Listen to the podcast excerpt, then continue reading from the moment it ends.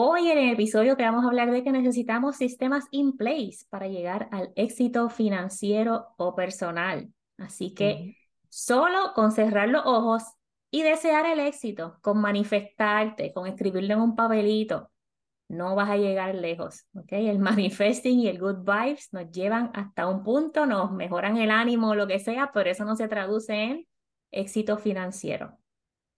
Definitivo. El wishful thinking nos va a llevar hasta cierto punto, pero de ahí en adelante es nuestro plan, nuestra determinación, enfoque, consistencia la que nos va a llevar a la meta. Es como como todo lo que queremos hacer en la vida. Si quieres hacer un viaje, por ejemplo, tú no te sientas en el mueble a decir, ay, me gustaría ir a tal sitio y, y te, te quedas ahí. Bueno, a lo mejor mucha gente sí, pero yo no. Yo sí quiero hacer algo, yo rápido empiezo a buscar, a googlear todo, somos las chicas que googlean, a buscar cuánto me va a costar el pasaje, en cuánto están los hoteles, cuál es la mejor manera de llegar allá, si es en un crucero, si es en, si es en, en avión, si podemos manejar de un sitio a otro, o sea, todas esas cosas. Así que todo se, se resume en poner un plan en acción para todo lo que tú quieras lograr. Y es como yo le digo a mi gente en el VIP, siempre que estoy haciendo videos, yo te puedo dar toda la información, tú puedes escucharte todos los episodios del podcast, pero si no haces nada, no pasa nada. Entonces es importante tener esos sistemas en su lugar, como el presupuesto, los ahorros automatizados, tu plan y listado para salir de deudas, las inversiones preferiblemente automatizadas y simples, monitoreo de los gastos, monitoreo de las metas, las metas claras para saber en dónde estás y hacia dónde quieres ir. Exacto. El sistema de enterrar la cabeza en la arena como el avestruz no te va a llevar para ningún lado. Así que hay que hacerle frente a las cosas porque cuando vemos las cosas y nos damos cuenta de lo que está pasando, podemos tomar acción. Hay veces que las cosas no están ni tan mal como, como nosotros pensábamos, tú sabes, y Mariví ha estado dándome terapia en todos estos días porque estoy haciendo unos cambios en, en mis finanzas y todo eso, son cosas que han pasado y he tenido que hacer ciertos, ciertos cambios planificando como yo que planifico years ahead de las cosas o months ahead y entonces cuando realmente dije, ok, relax, siéntate y mira los números de verdad. Cuando los mire le dije, ay, tú sabes, I don't know why I was so upset, tú sabes, no, pasa nada. Tienes la presión a mil por estar jorombando con los números. Ay, ay, ay. Estaba loca. Corriendo como hey. Sí, sí, exacto, una gallina sin cabeza. Probablemente no tendría, o sea, no, no voy a poder viajar tanto como yo quería, pero no pasa nada, ¿entiendes? No voy a estar en problemas, no voy a, o sea, everything it's still the same, it's fine. Así que pues, y eso me pasa a mí, o sea, me pasa a mí que estoy tan aware de todos estos temas que le estamos haciendo un podcast para hablarle de todos estos temas y todavía me pasa a mí porque se, la cabeza se te vuelve un 8 porque tú en tu mente te pones a pensar sin realmente calcular, sin realmente sentarte, tú sabes, sin ignorando mis sistemas que currently tengo en place. Ahí está, predicando la moral en calzoncillo. Predicando la moral en calzoncillo, así mismo. Pero por eso es que es súper importante, súper, súper, súper importante revisar tus números. Ahora que nos estás escuchando, si nos estás viendo en YouTube, dale subscribe, hacer esa revisión. Inicial, hacer esa revisión inicial, hacer esa revisión periódica en comparación con tus metas claras de dinero. Eso no lo puedes evitar. Si Silka estuviera ahora mismo como estábamos hace tres años, ella iba a entrar en pánico y yo junto con ella porque no sabíamos de sus números ni nada de lo que estaba pasando bajo su techo. Hoy día, ella tiene la seguridad la certeza y la tranquilidad, a pesar de que de estrés, porque todos los cambios financieros dan un poquito de estrés, de que va a estar bien, o sea, de que la cosa va a estar bien. Y esto es porque tiene sistemas in place en lo que los ahorros van a los ahorros, en lo que ella sabe a dónde van sus ingresos, en lo que ella sabe, pues quito de aquí y le pongo allá, pero nadie se queda sin comer, que es lo más importante, techo y comida. Exactamente. Exactamente. Sí, no, y la gente nos gusta, digo la gente y me incluyo a mí, nos gusta estar en el status quo, tú sabes, porque el cambio es incómodo. Hacer todo lo que, todo lo que los demás están haciendo, todo lo que la sociedad hace, eso es lo cómodo, porque eso es lo que es esperado de ti, eso es lo que tú, en lo que creciste en la sociedad que te desenvolviste, y ir en contra de la corriente no es algo fácil. O sea, el sistema está diseñado by default para mantenernos atados y endeudados. Tenemos realmente que romper con ese sistema y crear el sistema que trabaje para nosotros. O sea, es crear nuestro propio plan de acuerdo a las metas que nosotros tengamos y a las cosas que nosotros queramos hacer. Y una de las preguntas que siempre me hacen en TikTok, mensajes directos en Instagram, es ¿cómo empiezo? Cuando estamos grabando este podcast, la noche anterior recibí cuatro mensajes en un mismo video, ¿cómo empieces? ¿Cómo empiezo? ¿Cómo empiezo? Todo el mundo pregunta lo mismo. Lo vi, Ahora, y entonces respondo con video, porque si yo escribo en TikTok el link en bio, no muestra el comentario. Eso se queda, lo veo yo, pero la persona no lo ve. Ah. ¿Cómo vas a empezar? Tienes podcast, tienes la guía gratis, hay recursos pagados, hay todo eso. Pero vamos a suponer que tienes deudas como la mayoría de la población, pues entonces tienes que hacer tu listado de deudas y conjunto con tu presupuesto decides cuál deuda vas a sacar, vas a saldar primero y empiezas con esa. Una a la vez, respira, a las demás le das el pago mínimo y por ahí sigues poquito a poquito. Tienes más o menos mil dólares en ahorros, como la mayoría de la población que, bueno, la mitad no tiene ni mil dólares, ¿ok? La mayoría no tiene ni mil dólares. Si los tienes, estás en una situación privilegiada. Si no los tienes, y si los tienes también, ábrete una cuenta separada con tus transferencias automáticas, comienza a ahorrar 20, 50, 100 cada vez que cobres y de aquí a unos meses vas a tener menos que lo que tenías cuando empezaste. Esos son sistemas in place. ¿Quieres hacer algo diferente con tus finanzas? Pues estás como la mayoría de la población. Siempre me preguntan, ¿cómo empiezo? Les digo cómo empiezan, no sé si hacen algo o no hacen nada, pero la diferencia es que tú estás aquí haciendo algo o al menos escuchándonos. Sí, no, y lo importante cuando estás saliendo de deuda, recuerda, no seguir eh, cargando cosas a las tarjetas de crédito, seguir, tú sabes, porque si estás en ese plan y estás abonando 100 dólares extra todos los meses para salir de esa deuda y después le cargas 150 por otro lado, tú sabes, por eso es bien importante el, el presupuesto. mantente, a lo mejor tienes que sacrificarte un poquito por cierto tiempo, pero acuérdate que ese, ese plan no va a durar para siempre. O sea, en algún momento vas a salir de ese ciclo vicioso y vas a tener todo tu ingreso para entonces decidir qué es lo que tú vas a hacer con, todo, con ese dinero. Y la mayoría de la gente está complacida y no lo tengo aquí en las notas de preparación del, del show, pero yo te puedo decir y Silka nos puede comentar qué hicimos al principio para salir de las deudas y ahorrar más. Nosotros dejamos de comer afuera como los locos, o sea, nosotros gastábamos casi mil dólares comiendo afuera. Gastábamos un montón de dinero haciendo shopping los weekends porque cuando yo estaba aburrida me iba de shopping. Coincide, la coincidencia aquí es que yo, mi primer libro de dinero, finanzas personales, lo escuché en octubre de 2019.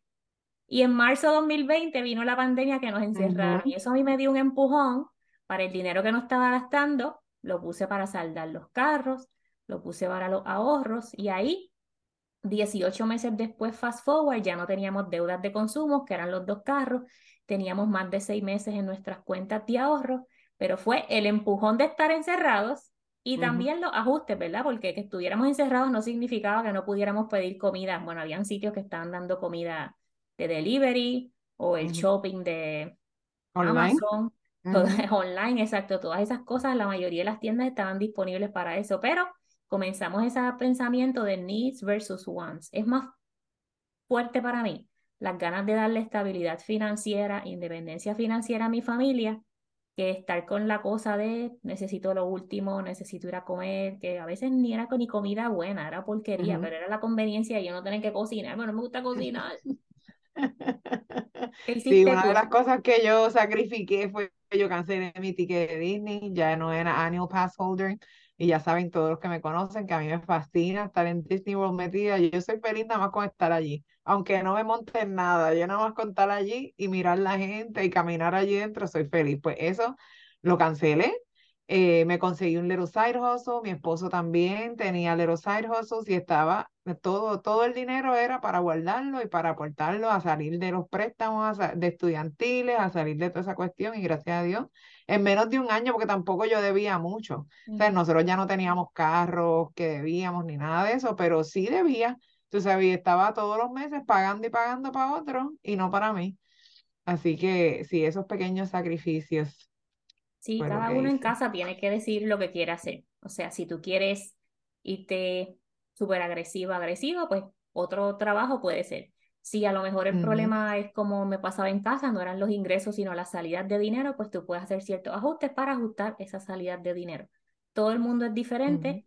Yo lo que te voy a recomendar es que pongas sistemas in place para que cambies tu situación financiera. Aquí entonces, Silka, yo te vamos a decir los sistemas que nos ayudan. A mí, número uno, las metas atadas al presupuesto. Yo ya no llevo un presupuesto tan rígido como lo llevaba antes porque no tengo deudas, no, no andamos ahorrando agresivamente para el fondo de paz mental porque ese ya lo tenemos los ahorros que tenemos ya están automatizados, las inversiones ya están automatizadas, lo que me toca es gastar durante el mes, planificar vacaciones y saltar las tarjetas de crédito todos los domingos. Eso de cuando yo veo que voy gastando mucho, eh, no es suficiente para saldarle el domingo, déjame aguantarme. Y más o menos mi presupuesto ya está como atado a la tarjeta de crédito. Como que ya voy viendo si voy por muy alto, pues entonces tengo que aguantarme, o si a lo mejor eso que es muy alto es porque lo ahorré ya, pues transfiero de la cuenta de ahorro y ya. Eso mismo, literalmente eso, todo lo que dijiste, tener las metas atadas con el budget y la High Yield Savings Account que me ayuda muchísimo con los little buckets que tiene para ir transfiriendo dinero. Ahí tú puedes ver específicamente en cada una de tus metas cómo estás si estás ahorrando para, qué sé yo, para el viaje de, ir a Puerto Rico, pues entonces en ese bucket, ¿cuánto me hace falta? ¿Para cuándo lo necesito tener? ¿A qué nivel estoy? O sea, ya, ya llevo 50% ahorrado, chévere. Pues ya sé que en algún momento ese ahorro se va a completar y se va a detener. Porque yo, como les he dicho antes, planifico months, a veces años con anticipación. Pues si yo sé, vamos a poner que en abril yo voy para Puerto Rico, pues yo tengo mis ahorros hasta, hasta abril. Ya sé que en abril, cuando yo termine con ese, me doy mi viajecito, regreso, pago todo eso, ya ese dinero que yo estaba ahorrando para ese viaje de Puerto Rico que se completó, es para el próximo. O sea, eso ya yo se lo voy añadiendo. Yo hago como un avalanche method, como un snowball también con los ahorros. pero para mí esto es todo súper divertido porque estoy planificando para cosas que me gustan y para cosas que quiero hacer. Así que, pero si el High Yield Savings Account y la cosa de los buckets para mí ha sido excelente. Ese es uno de los sistemas de automatización que me ayuda un montón. Y eso es parte de eso de Silka, disfrutar y planificar, es parte de su estabilidad financiera. No ha llegado a la independencia financiera, no hemos llegado a ese momento porque seguimos trabajando, pero estamos estables, le metemos un montón a las inversiones, pero también a disfrutar el dinero. Otra cosa que yo hacía al principio era en el diario de dinero que yo tengo, yo entonces escribía las transacciones que iba haciendo, porque en casa manejamos las finanzas en familia y habían unas cosas que yo las mantenía en el whiteboard y otras cosas en la libreta. Entonces, categorías como el supermercado, las comidas afuera, la gasolina, el shopping, todas esas las iba monitoreando y entonces la libreta estaba disponible para todos o el whiteboard estaba disponible para todos y ya. Otra cosita más que monitoreo es el patrimonio neto. Lo monitoreamos cada tres meses antes Silka lo monitoreaba una vez al mes antes, de, antes del bajón de la bolsa de valores. yo siempre lo monitoreado trimestral. Y es algo también que nos deja decir a mi esposo y a mí cómo vamos, ¿verdad? Nosotros tenemos unas metas agresivas de patrimonio neto. Ya llegamos a la primera, y quizás ya mismo llegamos a la segunda, cuando me sienta lista de compartir esos números con ustedes, quizás lo comparto, quizás no, porque me gusta mantener un poquito de privacidad y hasta que él no se sienta cómodo con que la gente que conocemos sepa nuestros números, pues no, pero se pueden imaginar dónde estamos ya con tanto secreto.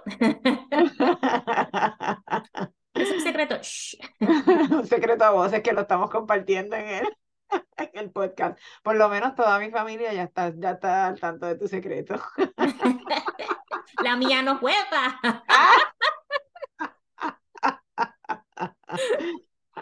bueno, pero no, es, es, este otro episodio para empujarte a que pongas sistemas, ¿ok? Um, tú puedes tener 20 papelitos en tu casa con un budget, pero si no tienes tus ahorros automatizados, quizás se te olvida ahorrar. Tú puedes tener 20 papelitos por ahí con tu calculadora del um, Compound Interest Calculator. Y si no transfieres dinero, no pasa nada, ¿ok? Y también automatizar, um, invertir automáticamente. Si tú inviertes a través del trabajo, eso es automático. Si tú inviertes en tus cuentas individuales en Index Fund, tú puedes automatizar eso. Y todo eso lo explico en el programa VIP de Transforma tu Dinero. Así que si quieres trabajar conmigo, revisa las notas del show y ahí estoy para ti.